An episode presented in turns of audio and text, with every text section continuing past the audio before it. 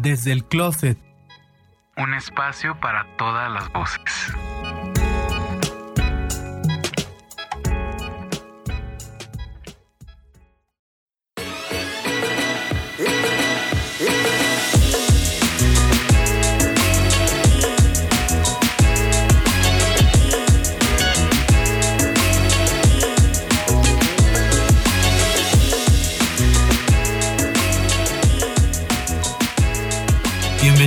Al episodio número 12 del podcast Desde el Closet. Mi nombre es Héctor Sandoval y me alegra mucho contar con ustedes en esta nueva aventura. Conmigo se encuentra Gerardo Heredia. Hola. Hola, hola a todos de nuevo. Qué gusto estar con ustedes en una aventura más aquí en Desde el Closet, escuchando historias maravillosas de gente maravillosa que siempre tiene muchísimo que contar y bueno, a veces también escuchándonos a Héctor y a mí tocando temas que son de nuestro interés, pero que al mismo tiempo son temas que creo que sería del interés de cualquier persona. Exactamente. Y bueno, les agradecemos mucho a todos los que nos escuchan y también los queremos invitar a que nos sigan en nuestro Instagram. Ahí pueden dejar todos los comentarios que gusten, sugerencias, opiniones que nos puedan sugerir algún tema, algún invitado. Estamos abiertos a todas sus opiniones. Estamos en Instagram como desde guion bajo el closet, así nos encuentran. Si alguien se anima, así como en el episodio de Fanny, que no ha surgido otra persona que se anime, también podemos hacerle una entrevista. Claro que sí. Tienen la puerta abierta y ahí está la posibilidad. Tenemos nuestro closet abierto para todos y todas. Claro. y bueno, el día de hoy contamos con la presencia de una invitada. Su nombre es Lupita. Hola, ¿cómo estás, Lupita? Hola, bien, gracias. Gracias por invitarme. Gracias a ti por haber aceptado nuestra invitación. Muchas gracias Lupita por estar aquí en nuestro closet abierto las 24 horas. y un closet muy ordenado. pues se hace lo que se puede. Qué bueno que te llevas una buena impresión. sí, sí, de hecho, como ya lo habíamos comentado en episodios anteriores, tratamos de depurar lo más posible porque bueno, el closet es donde uno guarda de todo, entonces para tener espacio y tener bien acomodado. Pero bueno, ya para entrar en materia, Lupita, para ti, ¿qué representa un closet? Pues hablando de la realidad, para mí representa, uno obviamente es guardar tu ropa limpia. Soy de la idea de que cuando te bañas, como que limpias toda la parte mala que tuviste del día y puedes continuar, ¿no? Como reiniciarte. Lo mismo con la ropa, ¿no? Quitas como todas esas esas malas vibras que a lo mejor se captaron en el transcurso del día de la gente y guardas tu ropa solo limpia en el closet. Entonces, lo mismo creo que tiene que ver con la vida, ¿no? O sea, tú lo que haces es todos los días como reiniciarte, renovarte para continuar con tu día a día de la mejor manera. Mm, qué bonito. sí, de hecho, bueno, ahí creo que entonces nosotros estamos un poco diferente porque también tenemos la ropa sucia en el closet, pero bueno, porque es un es un vestidor más que un closet, entonces bueno, por eso también está ahí la ropa sucia, pero no la mezclamos con la limpia, ¿verdad? Está en un, en un canasto como si fuera un bote de basura. Justo lo que dice Lupita, esas vibras, todo eso como si lo tiraras a la basura y hasta que lo lavas ya la vas a acomodar donde corresponde. Que yo sí soy un poco quisquilloso con esas cosas y a veces ando, Héctor, ¿esto está limpio o sucio para colgarlo o ponerlo en el bote? Porque sí, por eso coincido totalmente contigo. Sí, y bueno, para que nuestra audiencia comience a conocerte un poquito más, Lupita, ¿cuál es tu nombre? ¿Qué edad tienes? ¿De dónde eres? ¿A qué te dedicas? Ok, mi nombre es Guadalupe Jiménez, soy de aquí de la Ciudad de México. Yo actualmente me dedico a las ventas, soy ingeniera de ventas técnicas, vendo calderas para la parte de hotelería, es como en lo que más me concentro y bueno, ando por allá por los rumbos de Santa Fe. ¿Y qué fue lo que estudiaste entonces en la universidad? Yo estudié ingeniería mecánica en la UNAM. Ah, ok. Y bueno, la ingeniería es, creo que todavía un poquito el cliché de un mundo de hombres, ¿no? Entonces, pues sí nos, nos llama la atención que tú siendo mujer estés como en ese mundo de hombres. Claro, la verdad es que la trayectoria que tuve en la universidad, para empezar, no la hice en los años que debía me tardé mucho más. Entré yo como en una etapa de negación, digámoslo así. Eh, es muy cuadrada la ingeniería. Te encuentras con mucha gente que se enfoca solamente en una parte que es la superficial y, o sea, no tienen tan marcada eh, la parte humana. Entonces, cuando hice mi evaluación para elegir mi carrera, siempre me salía altruismo, temas como de psicología, humanidades, toda la parte de humanidades, así es. Y yo decía, pero yo soy buena en matemáticas y física, ¿no? Se me da solito y fue lo que elegí. Entonces, cuando llegué a la universidad, me di cuenta que era un mundo totalmente diferente a, a, lo que yo era, ¿no? Lo que, lo que yo valoraba fue muy complicado, ¿no? Porque, pues sí, o sea, recuerdo que cuando entré a la universidad, el primer día que llegué a clases, eran 40 hombres, cuatro niñas, ¿no? Entonces, sí era impresionante al principio porque pues siempre existe discriminación, temas ahí, digamos, como enfocadas a discriminación a la mujer, ¿no? Misoginia. Este, misoginia, exacto. Entonces sí, es, es complicado cuando no tienes el carácter, cuando entras, sales obviamente con un carácter totalmente diferente. Entonces, perdón, ¿empezaste la universidad a qué edad? A los 18 años. Ah, ok, es que, perdón, había entendido que habías empezado después, que decías que empezaste tarde o algo así. Ah, no, o sea, yo tardé más tiempo en hacer la universidad. Ah, ok. Te llevó más tiempo del que establecen de entrada. Así es, eran cuatro años y medio y yo hice dos años más. Ah, ah ok. Por la cuestión esta que dices que no te hallabas muy bien. Sí, era un tema, la verdad, entre psicológico y obviamente que trabajaba, ¿no? Tuve de todo tipo de trabajos, entonces a veces los horarios no eran tan compatibles. Y bueno, yo no estaba siendo tan dedicada, ¿no? A veces me sentía muy frustrada, los compañeros no ayudaban. en cuanto a los profesores, no estaba tan marcada como la discriminación, pero con los compañeros sí. Siempre eran comentarios, pues, referentes a que si sacabas una buena calificación, entonces, eh, pues hiciste algo con el profesor, ¿no? O, ah, porque eres mujer, entonces te tienen más consideración. Siempre eran comentarios de ese tipo, entonces, pues es triste, ¿no? Porque yo llegaba a mi casa y decía, ay, no, es que no puedo, no puedo. Entre mi, mi baja autoestima y también que los compañeros no ayudaban, te vas desanimando, ¿no? O sea, no le encuentra, yo no le encontraba tanto sentido a, a la carrera, ya no sabía para dónde iba, yo solo decía, tengo que terminar y ya, ¿no? Y entonces hubo momentos en los que querías dejar la escuela. Sí, habían ocasiones en las que decía no me quiero levantar, no voy a ir a la escuela, ¿no? Que mi papá decía, ¿por qué, por qué estás aquí? ¿No tienes clases? No. Se dieron cuenta ya cuando pasaron cinco años y yo no salía, ¿no? Entonces, pues, mis papás sí, eh, siempre tuve apoyo de ellos y yo decía, es que ellos me apoyan, ¿por qué no avanzo, no? Pero siempre fue un tema como pues psicológico, o sea, estaba yo, yo deprimida, ¿no? Y qué bueno, aparte de eso, creo que nos dejamos llevar mucho por los tiempos que están marcados socialmente, ¿no? En todos los aspectos, no nada más en lo educativo, sino en lo laboral, en las relaciones de pareja. Necesitas tener tanto tiempo de haber conocido a la persona para, irte a vivir juntos. Tienes que casarte, vivir juntos no es la opción tienes que tener cierto tiempo de novios para poderte casar. Entonces es una constante en la sociedad que nos marcan tiempos, ¿no? Y creo que también es el caso en la escuela, ¿no? En cuanto a lo educativo, te marcan que cuando termines la prepa, tienes que ir a la universidad.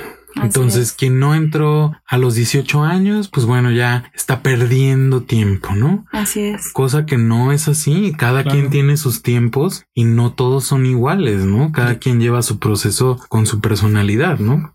De hecho, mi caso fue muy parecido al tuyo, nada más yo estudié otra carrera previo a la que terminé Y ahorita en este momento definitivamente agradezco cómo se dieron las cosas, que no fue de manera lineal. Terminé la prepa y no entré directamente a la universidad. Hice otras cosas, me salí de mi casa, viví experiencias que de otra manera no lo hubiera hecho. Y ahí está el ejemplo más claro que no hay fórmulas para poder desarrollarte como profesional. O sea, yo no, en mi caso no fue una fórmula de prepa, licenciatura y maestría, no hice una licenciatura, no la terminé, luego otra sí, y lo cual la verdad lo agradezco muchísimo. Así es. No todo tiene que ser tan cuadrado. Y ahora, ahora que estoy haciendo memoria, que mencioné que los profesores no eran, no, lo, no se veía tan marcada esa situación. Recuerdo un profesor, eso cómo, cómo me, me, me frustró, me enojó, porque ese profesor en una ocasión me acuerdo que expusimos. Sí. Y a las niñas nos hizo dar una vuelta enfrente de todos. Y la verdad es que al momento fue como, a ver, ¿qué? ¿Qué está pasando? ¿Qué está pasando? Sí, exacto. Eso es ridículo. Nos exhibió y es que es precisamente ese tipo de acciones te hacen cambiar mucho. Yo, por ejemplo, llegó un momento en que dejé de usar escotes, dejé de peinarme. A la fecha es algo que estoy tratando con mi psicóloga porque yo dejé de vestirme como niña porque entonces yo empecé a relacionar que verte como mujer y a lo mejor intentar verte atractiva, eso representaba o que eras tonta o que a lo mejor pasabas las materias porque el profe le gustabas al profesor. Ese tipo de cosas te van marcando, a mí me marcaron y es fecha en la que por más que lo, voy trabajando, pues todavía sigue muy marcado, ¿no? Eh, yo a la fecha pues solamente me arreglo cuando tengo algún evento en el trabajo, que vamos eh, a hacer ese tipo de actividades sociales, es cuando pues me pongo un vestido, ¿no?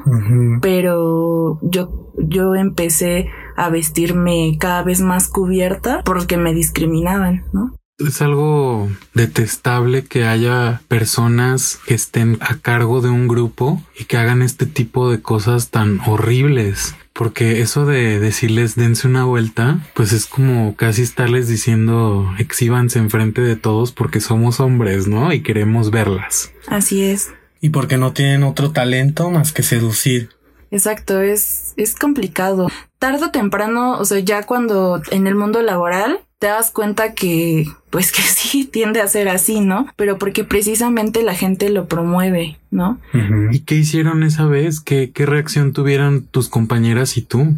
Pues la verdad es que fue como de risa y nerviosa, ¿no? Fue como, bueno, ¿no? Ya sí, jajaja. Pero, o sea, el, grupo en general, pues se rió, ¿no? O sea, los mismos compañeros parecía algo normal. O sea, en la facultad era, si pasaba una niña, en la facultad de ingeniería sí, y creo que también no solo en la UNAM, sino también en, en Politécnico, eh, pasa una mujer y es un chifladero impresionante. Así de verdad, eh, si hay gente en los pasillos y es cambio de, de salón hay gente en los pasillos y todos los pasillos parece como un mosquitero porque todos se pegan al pasillo y todos chifle y chifle, ¿no? Entonces pasan de otras facultades y pues al principio, a lo mejor de otras carreras que no están acostumbradas a convivir con tantos hombres es normal, pero ya después lo ves como una agresión, ¿no? Y muchos dicen, ay, ¿eso qué, no? Eres una feminista. No, no es eso, es que ¿por qué me vas a chiflar si a mí no me gusta, no? Entonces te vas dando cuenta que son agresiones, pero se, se hacen como un poco normal en, en ese ambiente, ¿no? En el ambiente de con, con, puros hombres. Claro, y que eso ha demeritado los movimientos que se han suscitado últimamente, como el Me Too, el yo también, dicen, ah, es que se lo inventan, es que no es cierto, se quieren hacer las víctimas porque precisamente no han pasado por algo así, no lo pueden ver de esa forma, ¿no? Como tú lo viviste. Así es. Y, o sea, durante toda la universidad llegué a sufrir, obviamente, no agresiones físicas, ¿no? Por ejemplo, en el transporte público. O sea, también eso contribuyó a que cambiara mi forma de vestir, porque a pesar de que no era extravagante, sí usaba escotes, ¿no? Y esas agresiones en el metro, en la universidad, pues te generan inseguridad, inseguridad que no debería de existir porque no tendrías por qué cambiar tu forma de vestir para poder entrar a un trabajo, ¿no? Por ejemplo, algo que yo valoro mucho de la empresa en la que actualmente trabajo es que promueven mucho la inclusión y está prohibidísimo hacer comentarios que puedan lastimar a la otra persona, ¿no? Ya si te llevas, pues ya es diferente, ¿no? Es en un ambiente diferente. Digo, yo a pesar de todo, en la escuela me pasaba, éramos 40 hombres, 3 mujeres y ahorita en el trabajo, en mi equipo somos 10 y apenas se incluyó otra chica, ¿no? De servicio, pero en el equipo era la única mujer. Entonces, actualmente en el trabajo ya no sufro esa discriminación que sufrí en su momento en, la universidad. ¿Es tu, tu primer trabajo? No, antes trabajaba. Ah, bueno, es que, híjole, hay tantos, tanto que contar sobre la discriminación que sufrimos las ingenieras. Me acuerdo que eh, mi primer trabajo como ingeniera fue en una microempresa. Perdón que te interrumpa antes de, de que continúes y que justo ahorita que escuché que dijiste ingeniera, yo sigo escuchando que dicen es una mujer ingeniero o, es ingeniero, nada Es ingeniero, ¿no? Ajá. No sé si te, te hayan pasado eso, ¿no? Que te dicen ingeniero. Ingeniero. Sí, pero no es algo que me moleste. A final de cuentas es como el título que se te da, pero actualmente ya, ya existe la ingeniera. Ya el título ya no es ingeniero, ya es ingeniera. Sí, no, y bueno, independientemente de, de, que sea como una molestia, yo creo que sí es muy importante hacer también el énfasis en que también es algo femenino, que no nada más es como de hombres, ¿no? Y decir, eres una ingeniero, porque lo he escuchado así, ¿no? Sí, sí, sí. Y yo, por ejemplo, mis clientes, pocas son las mujeres con las que trato. Todos son ingenieros, arquitectos y la mayoría son grandes. Entonces, sí, esa expresión es ingeniero esto, ingeniero el otro. Y a ti te eh, dicen ingeniero. Y, ah, varía mucho, pero sí me llegan a decir ingeniero. Perdón, te interrumpí cuando ibas a hablar de tus trabajos. Ah, sí, es que me acuerdo mucho de, de, una ocasión que en ese trabajo yo estaba en obra. Estábamos en durante la construcción de plazas, de plazas comerciales. Me acuerdo mucho una vez yo lo que tenía que hacer era supervisar a los técnicos que hicieran las instalaciones de acuerdo a los planos, ¿no?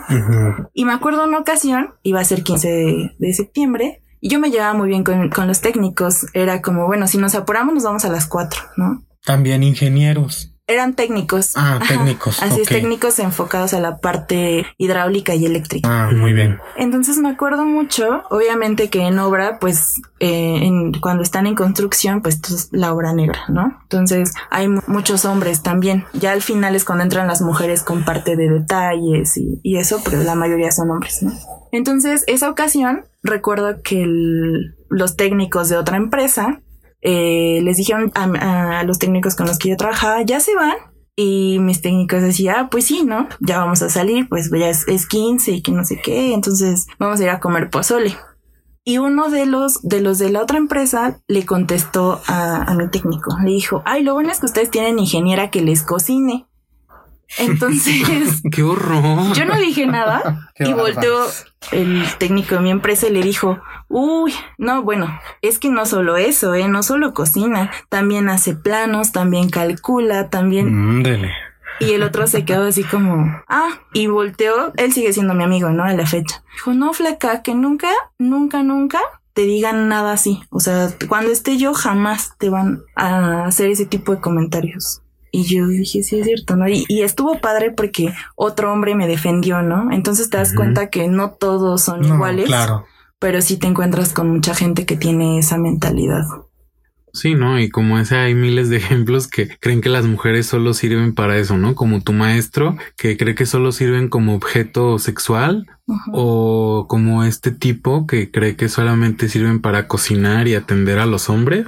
o el atractivo casi las presentó como broso en su programa que tiene ahí a las chicas en bikini. Ah, sí. Alegrando la vista a los hombres. Básicamente es eso lo que hizo tu profesor. Exacto, y como platicábamos, ¿no? O sea, hacerlo a lo mejor al momento puede parecerle gracioso a algunos, pero si alguien está, o sea, e, esa sigue siendo una etapa en la que estás definiendo varias cosas de, de tus valores, ¿no? Y que promuevan ese tipo de cosas hace que esas personas que van a ser los futuros ingenieros, cuando lo sean, en sus áreas de trabajo, promuevan eh, eso con sus equipos, ¿no? Que van a seguir, Entonces, no van a respetar a las mujeres con las que colaboren, sean arquitectas, ingenieras, abogadas, lo que sea, así es. van a seguir prolongando esa mentalidad.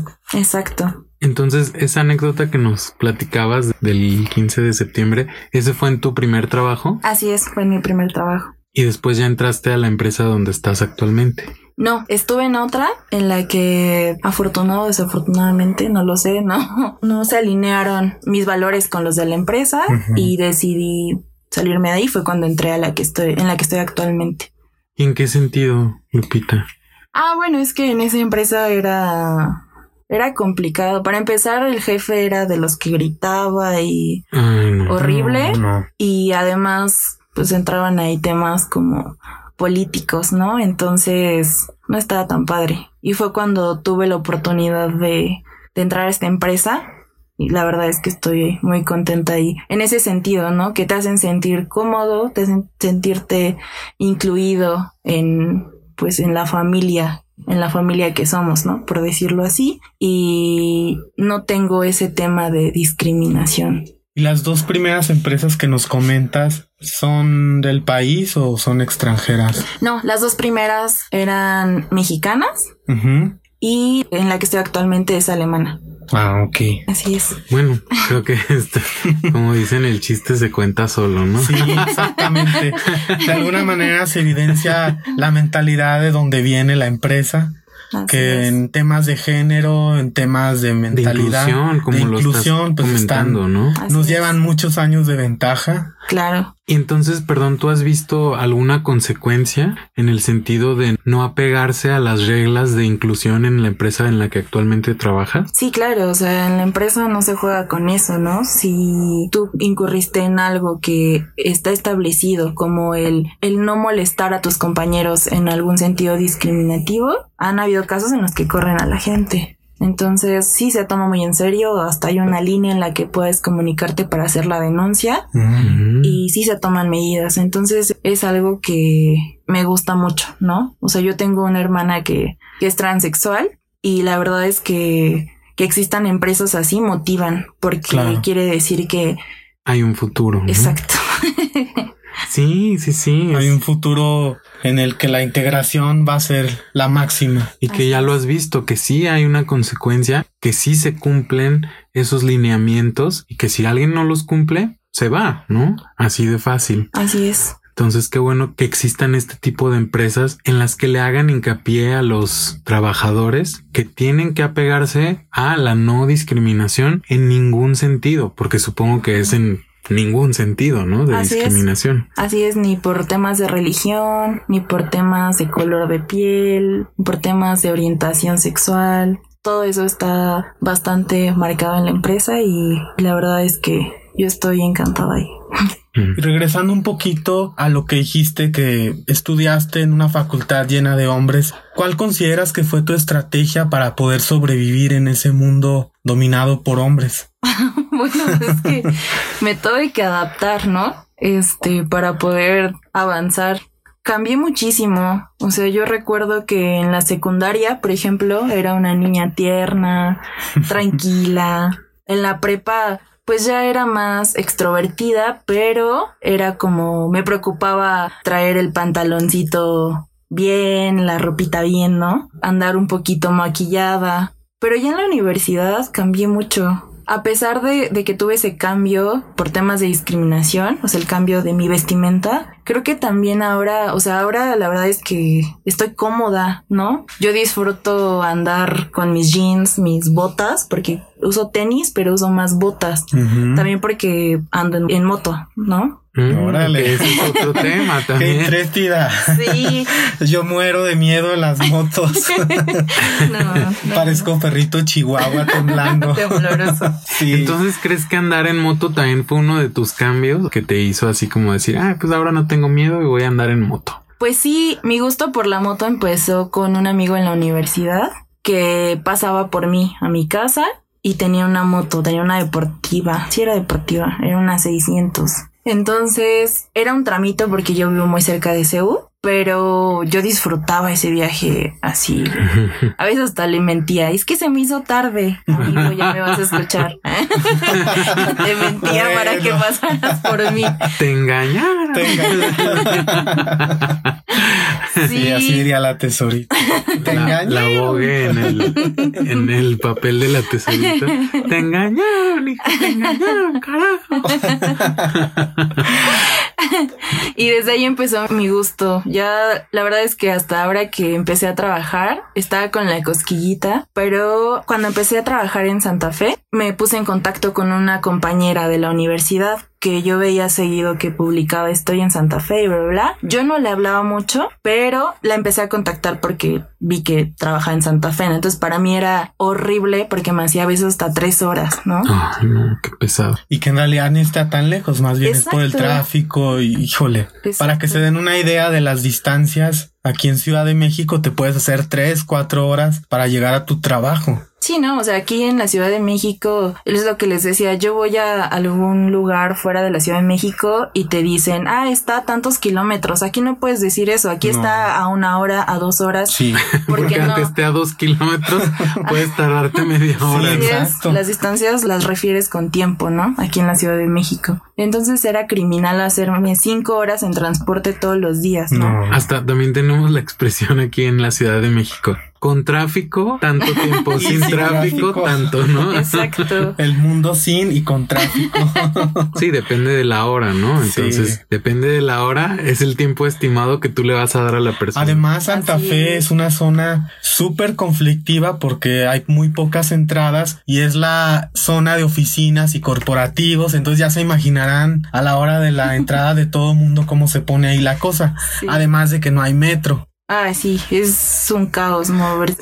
Actualmente ya hay más opciones, pero no, era un caos para mí. Entonces fue por eso que contacté a, esta amiga. Empezamos a convivir mucho. Ella trabaja en contraesquina del edificio en el que yo estoy. Entonces una vez me dijo, voy a comprarme una moto. Y yo, ah, ¿te gustan las motos? Y ella, sí, ya me la voy a comprar. Y agarró y un día me dijo, ya me la compré. Ella es muy chaparrita. Entonces apenas si alcanzaba la moto. Ahorita ya le agarró la onda, ¿no? Pero al principio sí batallaba mucho. Que hasta eso se nota, ¿no? Que son diseños para hombres o para cuerpos diferentes. Sí, sí, sí. la mujer. Se complica bastante. Bueno, a ella se le complicó bastante, ¿no? Al principio. Ahorita ya es lo que le digo, que ya es una cafre, ¿no?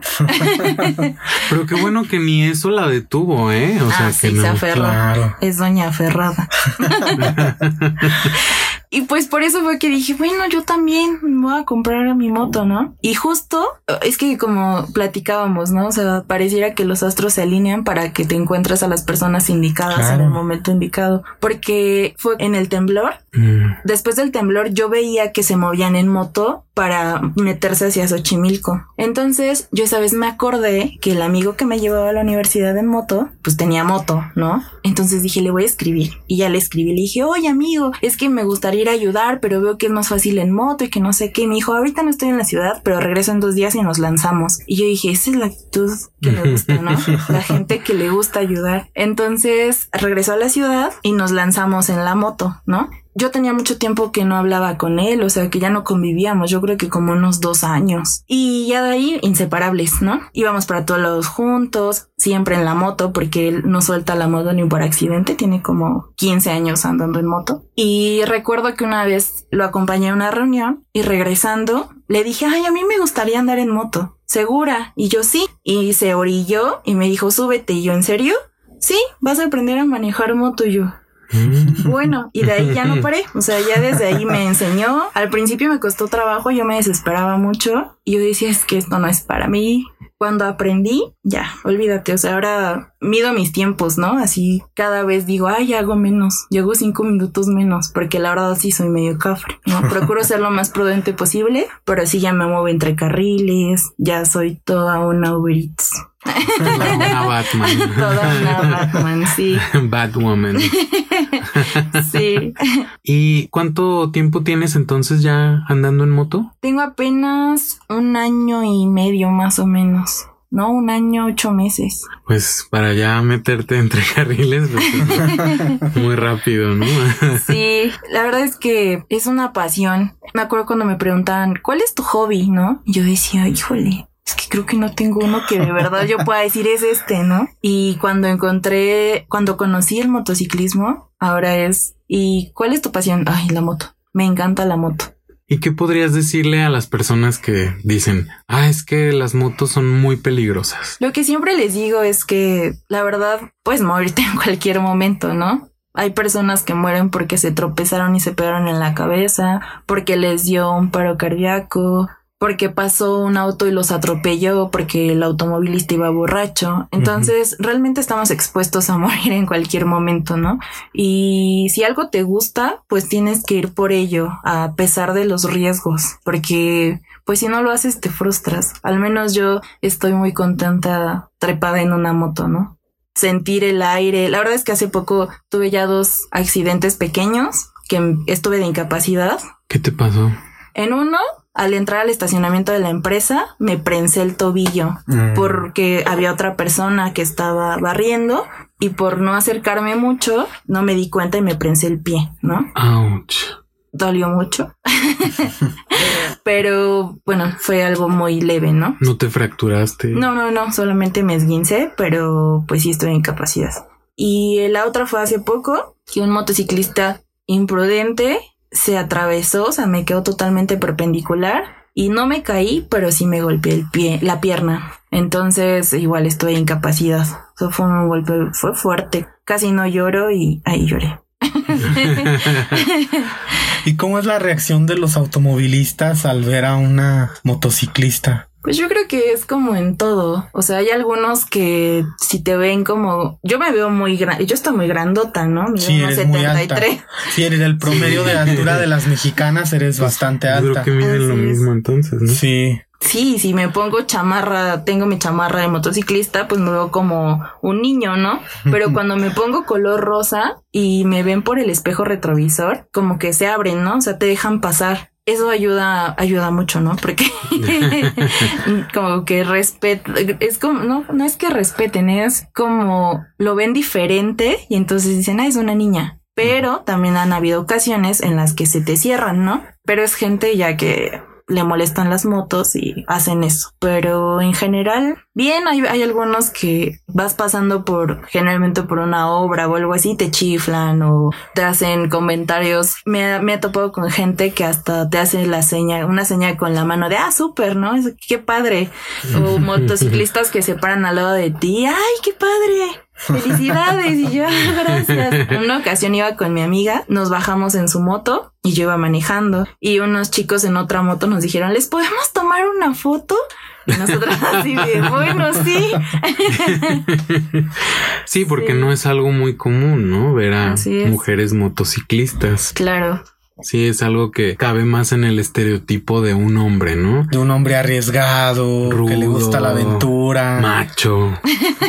sí, claro, porque también eso, ¿no? Entre, entre hombres es como el hombre, ¿no? El macho que anda en moto y se pelea y todo esto, ¿no? Así es. De hecho, yo creo que es algo muy padre en el motociclismo porque con los hombres que he convivido que tienen moto, son muy alivianados. En ese sentido no he tenido un problema. Mi amigo que me enseñó, luego me decía, maneja tú, ¿no? Y son, tú pensarías, ay, le va a molestar, ¿cómo, qué van a decir los demás que la mujer vaya manejando la moto? Y yo digo, yo pensaba eso porque, bueno, ya venía de un mundo en el que discriminaban a la mujer, ¿no? Se hacían con malos comentarios. Y no, o sea, hasta mi, mi pareja actual, luego me dice, maneja tú.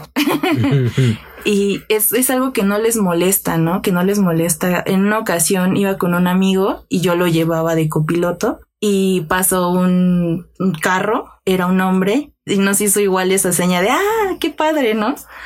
Entonces, pues no todo es tan malo, ¿no? En cuanto a la convivencia con puros hombres. En este caso, el convivir con personas que también les apasiona las motos, no lo ven como solamente un ejercicio para hombres, ¿no? Sino también para las mujeres. Y les alegra, les gusta mucho encontrarse con mujeres motociclistas.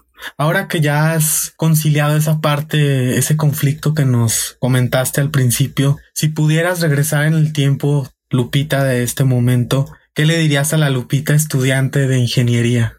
Híjole. pues la verdad es que eso me mueve muchas cosas.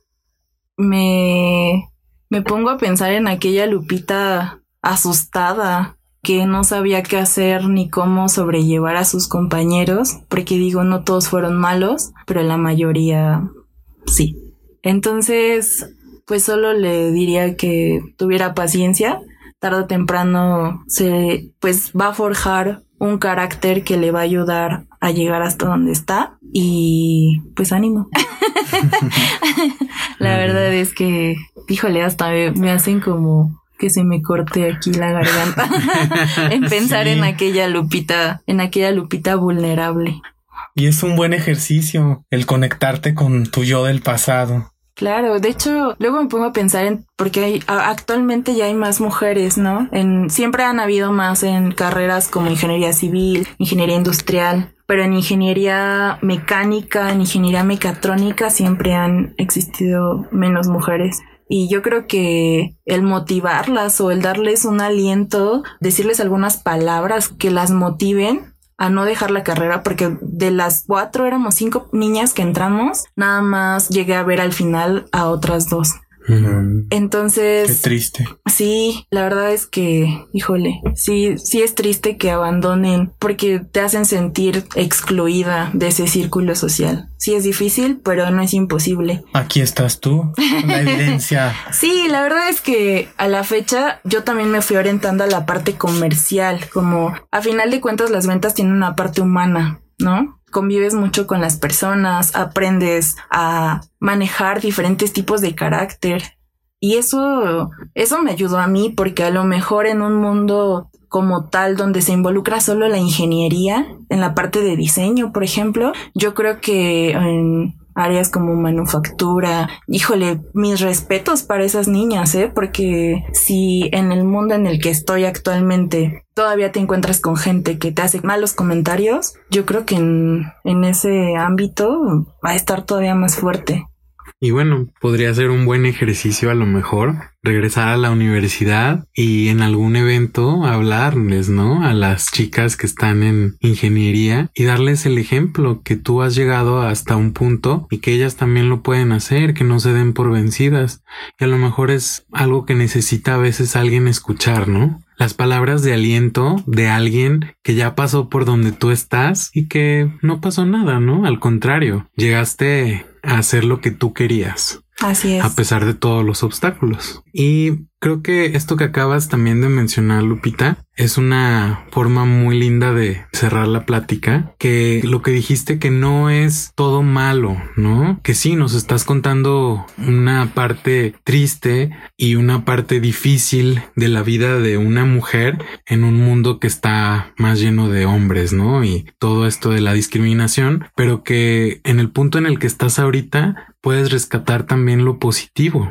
Así es de esta situación y que en el trabajo que estás actualmente estás contenta, haces lo que te gusta, te respetan, entonces estás en el ambiente donde te puedes desarrollar plenamente. Así es, y yo creo que es algo que deberíamos de buscar todo siempre, ¿no? Claro. Eh, buscar un lugar que se alinee a tus valores. Eso es muy importante para que puedas desarrollarte. No buscar un trabajo porque sí que puede ser cualquiera y a veces justo eso es muy importante. No consideramos la filosofía de la empresa si empata con lo que somos nosotros. Eso de verdad es muy importante y qué bueno que lo dices. Así es. Y qué bueno que lo practicas.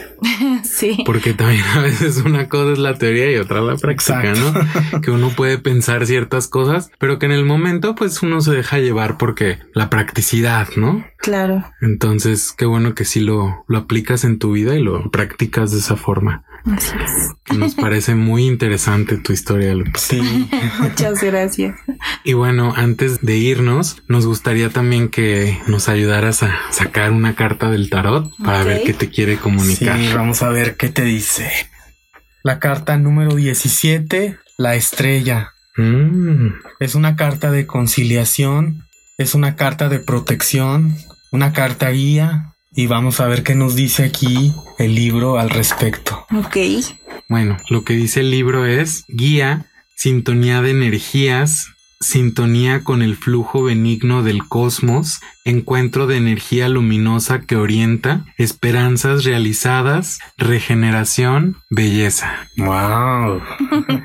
y creo que justo lo dijiste al principio, la regeneración. Esa palabra la mencionaste al principio del episodio. Cada día irte regenerando, ¿no? Así es, y de hecho justo es lo que actualmente intento comunicar, tanto con mi pareja como con mis amigos, el buscar energías que te hagan avanzar, ¿no? Y habla un poquito de eso, ¿no? Sobre las energías. Sintonía de energía, sintonía con el flujo benigno del cosmos. Así es, ya estamos en una edad en la que no puedes juntarte con energías que no son compatibles contigo porque es pérdida de tiempo. Claro, porque bueno, no, no mencionaste tu edad, pero ah. estamos más o menos en la misma edad los tres y creo que sí, el ya llegar a los 30 sí te pasa eso. Claro. Que escoges muy bien a las personas con las que quieres estar, con las que quieres pasar tiempo y que te aporten algo en la vida. Así es. Ya no es como en la adolescencia que te dejas llevar. Un día andas con una persona, otro día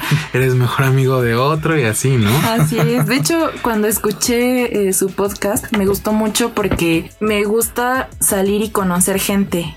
Y cuando conoces a esas personas te cuentan sus historias y que te cuenten sus historias te alimentan alimentan tu, tu vida, ¿no? Y escuchar todas estas historias es como si saliera a viajar y conociera a alguien diferente, ¿no? Que es lo que hace uno cuando viaja. Generalmente conoces a alguien que te cuenta algo y te cambia un poco la perspectiva que tenías. Por eso es que me gustó mucho su podcast. Y que por cierto nos conocimos en un viaje. Ah, sí, además. Justamente. En la bella ciudad de Cuernavaca. Sí. y bueno, ya para cerrar ahora sí esta conversación, te queremos invitar a que nos compartas una canción que consideres te representa o que tiene un mensaje importante para ti. Pues me gusta mucho una canción que escuchaba cuando vivía sola me gusta mucho sentirme libre, entonces esa canción la ponía para bailar con mis perros, ¿no? Hasta mis perros me veían raro, pero me ponía muy contenta. Y de hecho la conocí esa canción en una película en donde la escuchan en una escena en la que una chica va en una camioneta, en la parte de la caja de la camioneta va de pie y abre los brazos, ¿no? Con la camioneta en movimiento. Y es lo que yo siento cuando voy en la moto, sentir el aire, el calor, la lluvia, me gusta mucho y lo relaciono, ¿no? Mm es la canción de Come On, Aileen, de los Dixies. Ah, qué padre. me encanta esa canción, me, pone a bailar. sí, sí, es muy bonita. sí, muy buena elección. sí, pues la vamos a agregar a nuestro playlist, a nuestra lista de reproducción. Recuerden que la pueden encontrar como Desde el Closet OST en Spotify y ahí estamos agregando todas las canciones que seleccionan nuestros invitados. Para todos los motociclistas pueden agregarla a su lista también. Recomendada por una motociclista. Una motociclista. y bueno, no nos queda más que agradecerte, Lupita, por haber aceptado nuestra invitación. Fue un placer tenerte aquí con nosotros. muchas gracias a ustedes y qué padre haberlos conocido en aquel viaje. Gracias. Igualmente, lo mismo decimos. Muchas gracias, Lupita, por haber estado aquí con nosotros. Muy ameno este viaje en motocicleta. nos llevaste a viajar un momento. Y bueno, les agradecemos mucho que nos hayan escuchado. Esto es Desde el Closet, un espacio para todas las voces. Nos escuchamos en la próxima. Gracias, hasta luego.